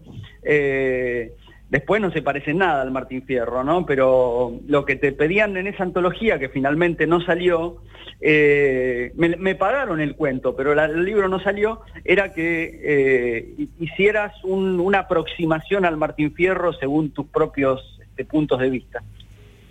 claro. Eh, y te iba a decir, en Ropa de Fuego, porque si no entiendo mal es tu primera novela, en realidad te escapás un poco del conurbano, vas más al- a la zona litoral, al Paraná. Sí, Yo la leí hace mucho sí, tiempo, pero sí. tengo ese recuerdo. Claro, porque eh, primero sale mi libro de cuentos cacerías, que ahí hay ya hay, hay cierta cierto clima conurbano, pero en Ropa de Fuego ya hay un viaje que es al litoral y cambia totalmente el panorama, ¿no?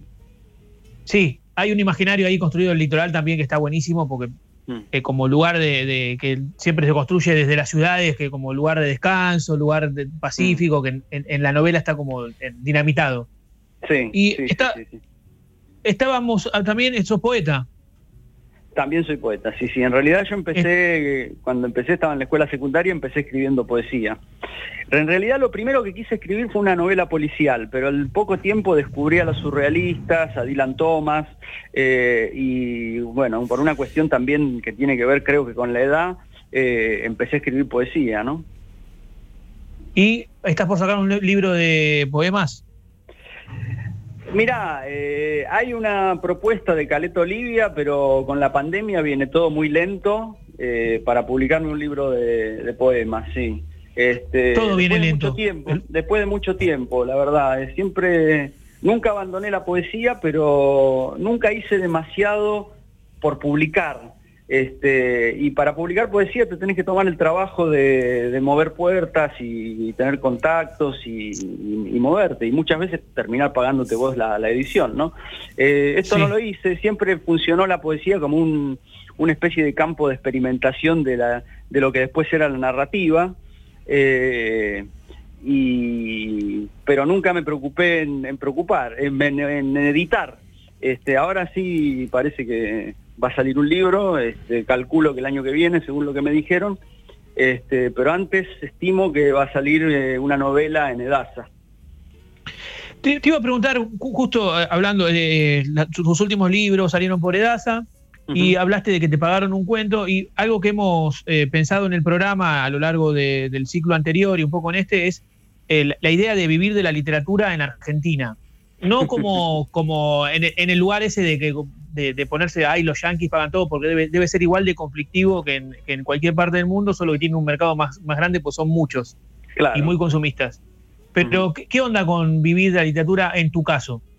Y ese es el gran sueño. En realidad, eh, la literatura te abre puertas eh, y es muy difícil vivir de, de la escritura sobre todo.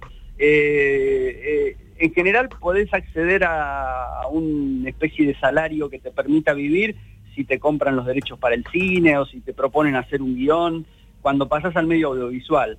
Pero la literatura es, muy complicado en la Argentina. Lo- los grandes escritores consagrados terminan viviendo de sus propios libros casi como una jubilación. Cuando ellos ya son un poco más masivos, porque la literatura argentina realmente se vende poco.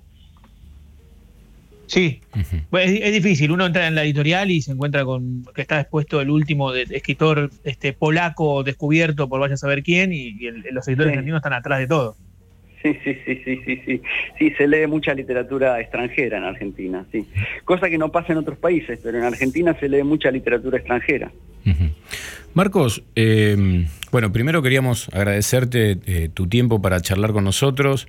Eh, la verdad que, que siempre estamos buscando en el programa no, no solo acercar, eh, a poder charlar a través de las entrevistas, digo, acercar la obra de, de autores y autoras eh, ya conocidas, sino también de autores y autores que por estas razones del mercado y las dificultades de, de la difusión de las cosas, por ahí se van quedando al costado de, de mucho público y que estaría bueno que, que no sea así, que se puedan encontrar. Yo, yo te quería preguntar, eh, para despedirte, ¿cómo fue esa escritura en el medio de la pandemia? Vos dijiste, bueno, yo estoy trabajando en una novela, si, si no me equivoco. eh, Sí, sí, terminé de escribir una novela, sí. Terminé de escribir una novela en la pandemia. ¿Hay algo en la peculiaridad de esa novela que vos puedas atribuírselo a esta condición pandémica? ¿O en realidad, la verdad Mirá, que la- fue algo que te pasó por el costado? No, no, no, no, eh, está directamente relacionado, porque yo tuve mucho más disponibilidad de tiempo, entonces es una novela que escribí muy rápido, porque me pude concentrar mucho, bastantes horas por día. Entonces, este, y yo hacía mucho que no escribía narrativa, realmente hacía años, eh, y, y creo que esta situación de estar tanto tiempo con tranquilo en casa, yo, yo disfruto de estar en mi casa, este, me permitió escribir muy concentrado, muy concentrado. Mira. Bueno, es interesante porque sabes que es una pregunta que, que hacemos recurrentemente y, y a cada quien le pegó de una forma distinta. ¿Viste? Sí, sé que hay muchas personas que les pegó mal, que no, no podían escribir. Sí, y, y que además por ahí necesitaban vivir otras experiencias para poder escribir, ¿viste? Necesitaban salir para volver y escribir. Y bueno, es como que les, No, yo, yo, ¿sabes qué pasa? Yo viví demasiado. Claro. Querés dejar de aprender un poquito, claro, está bien. Está, bien. Sí, Está sí, muy bien. sí, sí, sí, sí.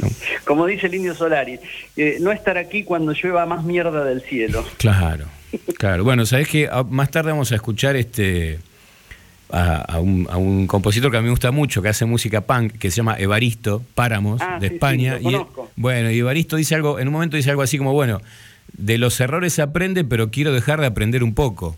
Claro. En algún claro. punto.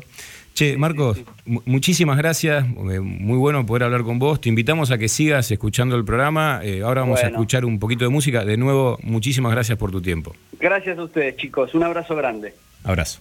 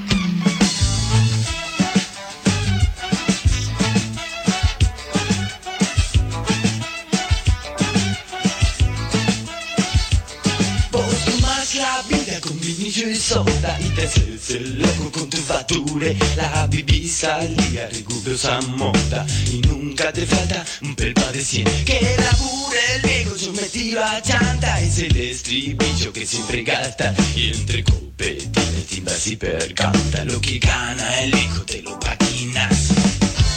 Se la poña es el nombre lo ligaste por el traje que estrenaste y te hace un figurín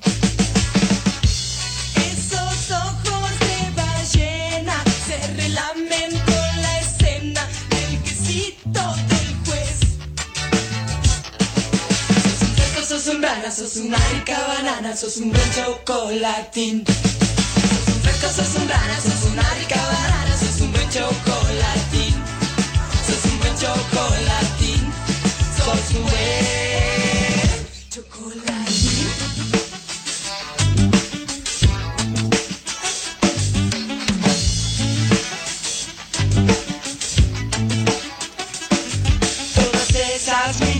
quieren tu vento y que con sonrisas te siguen el tren. Hace largo rato que te hacen el cuento para dejarte seco y amurarte bien. Mientras que tu viejo labura y labura desde la mañana tras el mostrador. Vos como un buen hijo sos tan cara dura que si él gana un mango vas gastando dos. Se la poña, ese nombre lo ligaste por el traje que estrenaste y te hace un figurín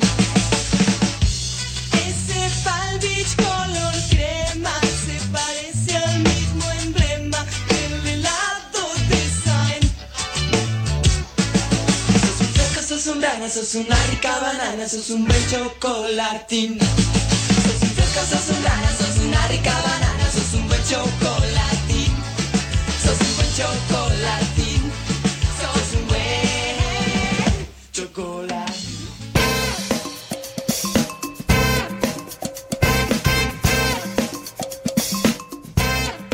Retornamos en Socios a la Fuerza por Radio La Ciudad de Ituzaingó.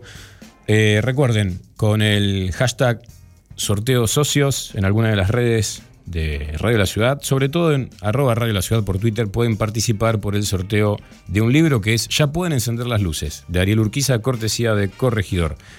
Algunas cositas para recomendar. El Museo Histórico Nacional presenta la exhibición Panorama Cándido, con obras de la importante colección de Cándido López, que justamente tiene ese museo, junto con objetos de la guerra de la Triple Alianza, una guerra terrible, eh, en que Argentina, Brasil y Uruguay lucharon contra Paraguay y un poquito ahí torcieron el destino de un país que estaba llamado a grandes cosas y que le pegaron un golpe del cual creo yo eh, le sigue costando recuperarse. Se puede visitar esta muestra jueves a domingos de 13 a 18.30 con una reserva previa. Pueden entrar a www.compartir.cultura.gov.ar barra museo guion del medio histórico guion nacional. Lo dije muy bien. Ahí entran y van a encontrar información para esta muestra Panorama Cándido. También se va a realizar el primer Festival Internacional de Poesía FIP Parque Chas. En homenaje al, al poeta Luis Lucci y será de forma virtual los días 25, 26 y 27 de marzo. Una fecha que no, que no es casual ya que coincide el 25 con el día en que el poeta tuvo que exiliarse a Barcelona durante la última dictadura cívico-militar. Es un evento declarado de interés por la legislatura porteña. La verdad es, es, es una de las pocas ventajas que tiene la pandemia, que es que vos desde tu casa podés participar de un montón de actividades en la comodidad de tu living y con la pésima conexión que casi todos tenemos de red, pero bueno, lo podemos ver desde casa. Primer Festival Internacional de Poesía, FIP Parque Chas. Y una cosita, una recomendación, hay una especialización en literatura infantil y juvenil y una diplomatura de estudios avanzados en literatura, infantil y juvenil. Esto lo brinda la UNSAM. La verdad es muy recomendable. Esto hay una, una compañera, una amiga involucrada en este proyecto, Noelia Lynch, para quienes escucharon Socios de la Fuerza la semana pasada, es quien leyó tan hermosamente ese poema de Gioconda Belli. Entonces, una especialización en literatura infantil y juvenil y una diplomatura de estudios avanzados en literatura infantil y juvenil. Me voy a trabar, así que no lo volveré a leer. Pueden meterse en la página de la UNSAM hasta el jueves 18 de marzo, o sea, ya, ¿no? Tienen muy poco tiempo, se meten en la página y ahí pueden encontrar toda la información para inscribirse o anotarse. La verdad es que esta propuesta no existía como tal. Si vos querías hacer algo vinculado a este, este tema con, esta perspectiva, no existía y bueno, la verdad es que está bueno que exista, lo brinda la UNSAM, se meten en la página y ahí encuentran la información. Seguimos escuchando un poquito de música y volvemos en un ratito con la columna de Melina Alderete. Carne pala picadora.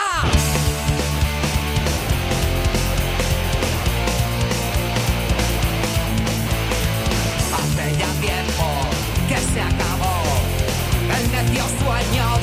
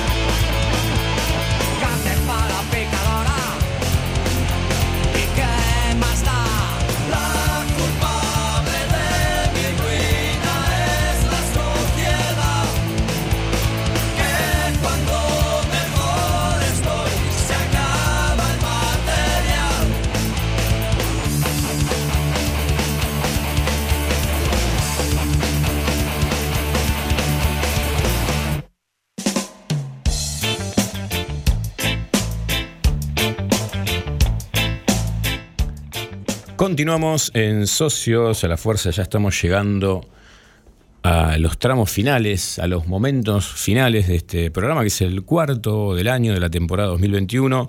Recuerden, pueden escribirnos al 11 6926 5570 y ahí pueden mandar mensajes. Mensajes como por ejemplo este, que nos mandó Marcelo de Ramos, debe ser de Ramos Mejía o por ahí ese es su apellido, que dice, tremenda clase sobre la poética de los redondos, felicitaciones, en referencia a lo que estuvo comentando Nahuel al comienzo del programa. Muchas gracias, Marcelo. La verdad que nos llena de alegría ese tipo de comentarios. Eh, y a Nahuel también lo deben poner muy contento. Él se hace el humilde, pero bueno, estas cosas le gustan. Ahora es el turno de nuestra socia la fuerza, Melina Alderete, quien tiene entre manos una columna súper piola e interesante. ¿Cómo estás, Meli? Hola Carlos, hola equipo, ¿cómo están? Bien, acá andamos Gonzalo, que está haciendo malabares tecnológicos para conectarnos, pero bueno, creo que se escucha bien, ¿no? Sí, sí, yo los escucho bien, estábamos ahí ah, en contacto con Gonzalo. Perfecto, bueno, perfecto. Meli, ¿de qué va la cosa hoy entonces? La cosa hoy va más o menos por acá. Eh, como bueno, como anticiparon mis compañeros, el tema estamos con eh, la jerga y unos mundos que se van complementando como la música, toda la, poética de los redondos que hablaban mis compañeros. Pero yo en este caso traigo la conjunción del mundo del feminismo académico con el feminismo popular en términos de, de- de jerga, ¿no? Y cómo, cómo estas cosas que parecen medias antagónicas eh, se complementan y hacen cosas que están bastante piolas y que las vemos en el día a día, pero que a veces pasan así medio desapercibidas en la vorágine de todo, de todo el tiempo. Pero esto es algo que, bueno, viene ya desde los inicios de lo que se llama el feminismo latinoamericano. Es algo de que, bueno, nosotros nos damos cuenta hoy por hoy que en la lucha diaria, esto que decía, ¿no? La vorágine del día a día contra el patriarcado, el machismo, todas las desigualdades que lamentablemente ya conocemos, eh, los, digamos, las soluciones a estos problemas no son fragmentadas, sino más bien que son estas amalgamas las que eh, nos llevan, digamos, a buen puerto. Y en el caso del feminismo latinoamericano, que bueno, surge en la década de los 70 y que se fue consolidando eh, durante la década de los 80, se era consciente ya de que la revolución y todos los que son los cambios verdaderos debían ser esta especie de amalgama entre la academia y la calle, ¿no? Este, desde el mundo académico se comenzó todo un proceso de reconfiguración de las reflexiones teóricas y se logró que el feminismo, digamos, entrara en todos los que son las instituciones de gobierno, llevando a cabo demandas básicas como la democratización de la familia, el divorcio, la protección laboral, eh, todo, digamos, lo más histórico eh, y ligado a la institución que conocemos. Pero lo que muy pocas veces se sabe es que, sin embargo, toda esa reforma en el ámbito de la teoría y las leyes y demás no hubiese sido posible si del otro lado no estaban las organizaciones de base, en las cuales ya las mujeres y otras identidades comenzaban a expresarse en la sociedad civil, en organizaciones eh, políticas, movimientos de barrios, etcétera, ¿no?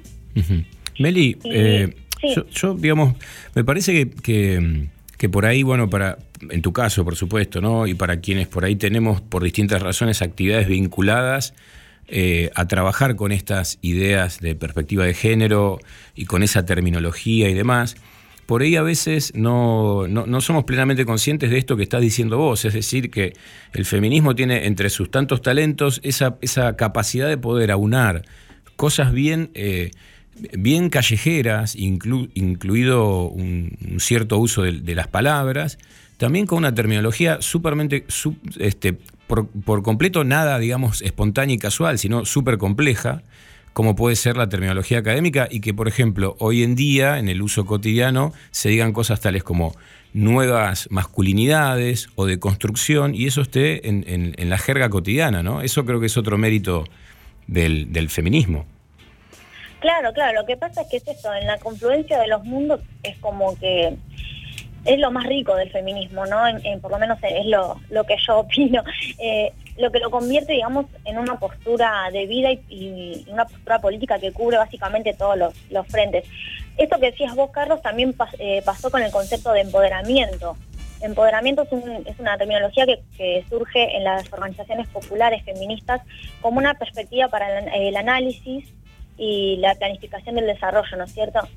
Y como, bueno, el feminismo viene, esto nos, nos demuestra, ¿no? Que el feminismo es una lucha que está en todas partes, como decíamos recién, en la escuela, en la casa, en las calles y en las camas, incluso, ¿no es cierto? Toda la polémica que estuvo dando vueltas hoy con, con Mercedes Morán y el tweet y demás, que si estás en el mundillo del Twitter estás un poco al tanto de todo eso.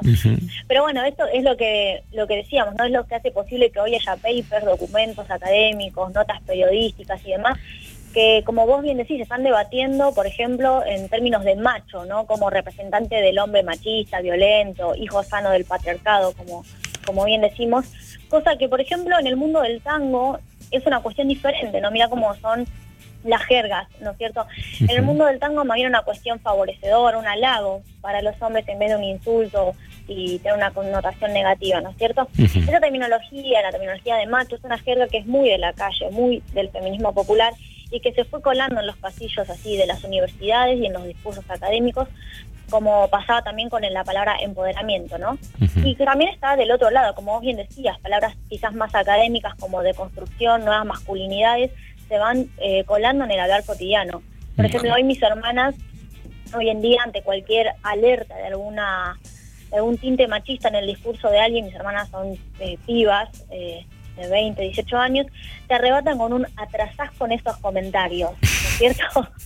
así no se la tiran. Claro. Dando cuenta ¿no? de esto, de cómo el, el análisis así de, de- de lo académico, de la necesaria de construcción, de todo lo que es lo cotidiano, va nutriendo a los, movi- a los movimientos en público y también en lo privado, ¿no? Mm. Y, y viceversa. Meli, me parece que, y vos, vos ahí lo decías bien, ¿no? Es en ese viceversa, es decir, el, el- es de doble vía, ¿no? Se, se usan eh, las jergas de ambos, de ambos, mundos. Y yo pensaba un poco también en línea con esta anécdota familiar que contabas, como por ejemplo la palabra machirulo, que es una palabra que viene de una jerga, ¿no? Súper eh, cotidiana. Sin embargo, si, eh, digamos, si uno la, piensa esa palabra, esa palabra actúa muy específicamente caracterizando un tipo de actitud, ¿no? Un- un tipo de forma de expresar eh, una, una actitud machista. O sea, es una palabra cotidiana, pero al mismo tiempo, como vos decís, eh, calza muy bien y cumple una función. Sí, tal cual. Es que es esto, es como vos bien decías, son cosas que, que se van nutriendo de ambos lados. Y por eso te digo que es lo que para mí hace que el feminismo sea un movimiento que cubra todos los frentes y que esté eh, en todos lados, que sea una red que se va entretejiendo por todas partes. Y algo así, digamos, en esos, en esa línea, algo interesante también es lo que ocurre con el término cuerpo, por ejemplo. El cuerpo, algo que parece eh, algo tangible, así como a simple vista en la academia, se convierte en algo más abstracto y se lo analiza en los términos de, de la importancia, por ejemplo, política eh, y significante del cuerpo en las calles. Por ejemplo, al tomar las calles, eh, las mujeres y las demás identidades eh, crean un ambiente donde efectivamente se resignifica el cuerpo como receptor de, de violencia, pasando a ser un cuerpo que, que, digamos, resignifica todo, todas las experiencias y que lucha, que no se calla, que, que habla. Por ejemplo, en los análisis académicos del primer novenos aquí en Argentina, se hablaba de una multitud de cuerpos, cuerpos impugnando las violencias reunidos en el espacio público, cuerpos que sobreviven en el vilo de la dominación eh, patriarcal, cuerpos reclamando la cuenta. Y de esa forma, bueno, algo que parece tan cotidiano, tan físico como poner el cuerpo en la calle ante las injusticias, termina colándose así en el mundo intelectual y creando incluso teorías y políticas que tienen el foco en, en esto, ¿no? en, en la colisión de lo académico y lo popular en acción. Hoy en día se habla incluso de políticas corporales a la hora de tomar la calle por parte de los feminismos, que implica todo lo que se refleja, todo lo que vemos en una marcha feminista, desde el modo de marchar, el plan estratégico, las redes de cuidado y organización que se forman, los cantos, el abrazo colectivo y conjunto, las performances artísticas y también el uso del silencio como marca del, del cuerpo histórico silenciado, ¿no es cierto? Y de este modo la academia es la calle y la calle es la academia. Estamos en condiciones de, de afirmarlo así. Y vemos cómo las movilizaciones en la calle disputan sentidos al orden patriarcal en el terreno de lo académico, recuperando así, digamos, el territorio del espacio público, del cuerpo violentado. Este, y se ve también un modo muy particular de ocupar la calle que tienen los feminismos, distinguiendo el uso del cuerpo y la presencia activa, pero también eh, no solo eh, el acto de reunir lo académico con la militancia activa en las calles, que es lo que veníamos aquí desarrollando, sino también algo muy interesante que, que me parece a mí que es para destacar, es la intervención artística como un modo y como un medio para hacer política y efectuar el cambio que, que efectivamente lo redefine todo. Me parece que es, es esta confluencia de mundos lo que hace que, que el feminismo sea tan abarcativo, tan rico, que pueda cubrir todos los frentes y que sea también eh, un arma de, de doble filo, ¿no? Porque es esto, de pensar que a las mujeres y, y otras identidades se nos ha negado mucho todo lo que es el espacio público y que hasta no hace mucho en el tiempo eh, los, la violencia machista que ocurrían adentro de las casas eran cosas privadas, ¿no es cierto? Y cómo sacar a la luz, a la calle, a, a, digamos, visibilizar todas estas cuestiones es lo que lo que después termina originando un montón de, de cambios como las leyes, ¿no es cierto? El, el aborto, algo que fue quizás secretos de familia, ¿no es cierto? Que, que hoy en día que hayan tenido valor ciertas mujeres que incluso eh, generaciones mucho mucho eh, después en el tiempo que han dicho así, mirá, mi abuela eh, falleció por tal cosa, este, por un aborto mal hecho, por la violencia de, de- de mi abuelo, o cuestiones así que eran secretos familiares, algo muy privado, muy íntimo, al haberlo puesto sobre la mesa, este, y no debajo, como, como decía Beatriz, este, y hace que esto, ¿no? que el, el pase de lo privado a lo público eh, y se generen estos cambios como la ley de aborto que hemos eh, tenido el año pasado a fines del 2020. Claro. Así que nada, es esto, ¿viste? Es una cuestión de que se va nutriendo, es un ida y vuelta, es un viceversa, que está muy bueno y que se plantean eh, juegos muy interesantes. Y sa- sabes que, bueno, Meli, coincido totalmente y me, me parece que, que es, es un gran aporte. Y sabes que creo también que, que además de todo eso que pasó, también esa, ese poner sobre la mesa al- algunas injusticias justificadas por, por motivos de género también es algo que se experimentó y se está experimentando dentro de la propia academia, ¿no? Donde donde eh, muchas eh, intelectuales, científicas y, mujeres que participan en otras ramas del conocimiento también tuvieron una, una herramienta para poder decir que hacia el interior de la propia academia, donde se supone están las ideas más de avanzada de, de la humanidad, también estaba teniendo esta doble vara, estos techos de, de- de cristal, ¿no? Eh, el, machismo y su manera de, organizar jerárquicamente las relaciones entre las personas. Así que, genial. El feminismo viene ahí, viene de la calle, viene, viene de la academia y ahí donde va eh, no deja las cosas como estaban. Meli, muchísimas gracias. Seguiremos hablando la semana que viene. Hay que ver con qué te venís entre manos. Ahora vamos a escuchar un poquito más de música. Muy bien.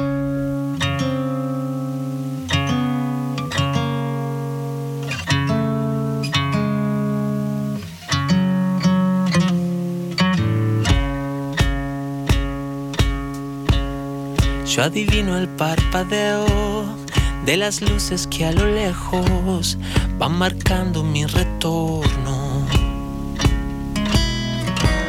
Son las mismas que alumbraron con sus pálidos reflejos hondas horas de dolor.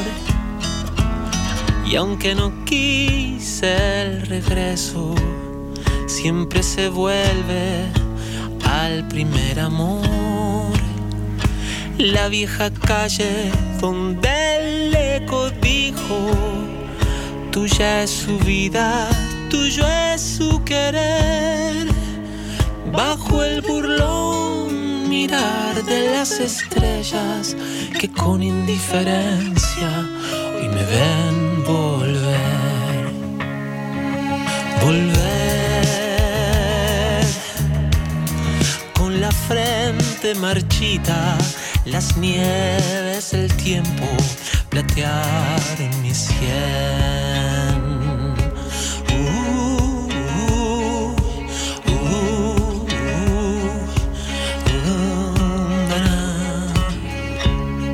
Tengo miedo del encuentro con el pasado que vuelve a enfrentarse con mi vida. Tengo miedo de las noches que pobladas de recuerdos encadenen mi soñar.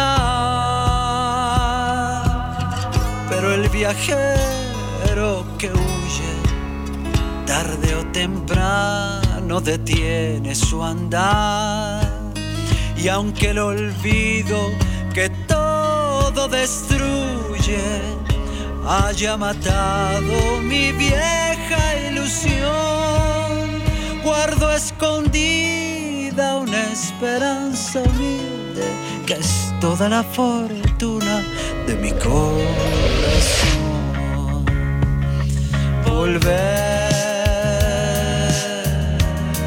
con la frente marchita, las nieves del tiempo platearon mi sien. Sentí es un soplo la vida. Que 20 años no es nada, que febril la mirada, errante en las sombras, te busca y te nombra. Vivir con el alma aferrada a un dulce recuerdo que lloro otra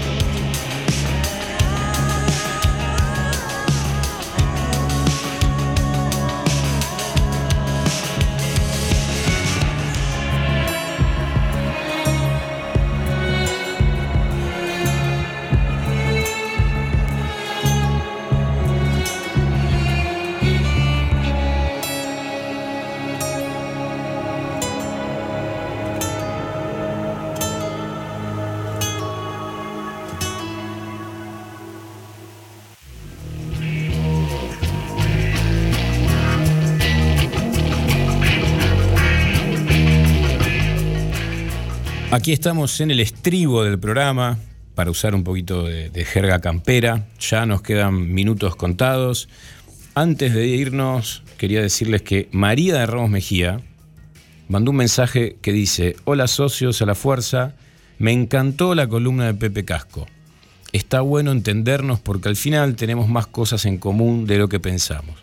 Bueno, María, a nosotros nos encanta que te haya encantado y que lo veas desde esa perspectiva. La verdad es que hacemos el programa primero para que nos guste, pero al mismo tiempo somos muy exigentes con nuestros gustos, entonces terminamos pensando en qué tal si también lo hacemos para que les guste a más gente. Y bueno, acá está la propuesta, esta es la, invitación que hacemos los lunes hasta ahora en un programa que no sigue agendas, que sigue su propia agenda, que la va construyendo, que invita a otras personas a que, puedan hablar, que busca tener un tranco a buen ritmo, pero sin apurarse, y que después de cada lunes quienes nos, nos escuchan sientan que no han perdido el tiempo, sino que han ganado algunas referencias, algunas películas para mirar, algunos libros para leer, algunas ideas para seguir dándoles vuelta eh, y algunas cosas para hacer. Esa es un poco la propuesta de, de Socios a la Fuerza. Carlos Romero es mi nombre. Ya saben, Nahuel Paz, José Casco, Melina Alderete, Gonzalo, que es nuestro operador. Acá en Radio La Ciudad, una apuesta más que interesante que está en Ituzaingó, porque el oeste se merece tener medios de comunicación de buena calidad, con buenos recursos, hechos con buenas ideas. Sobran ideas, sobran profesionales, solamente que encontrar gente que apueste por esas ideas. Me parece que Radio La Ciudad está haciendo eso, está haciendo una apuesta fuerte.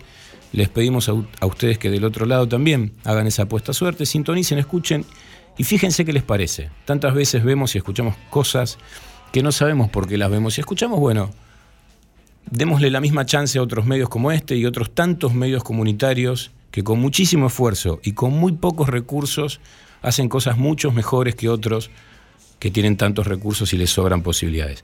Nos vemos la semana que viene, sigan leyendo, mirando, escuchando música, que eso está bueno y es gratis.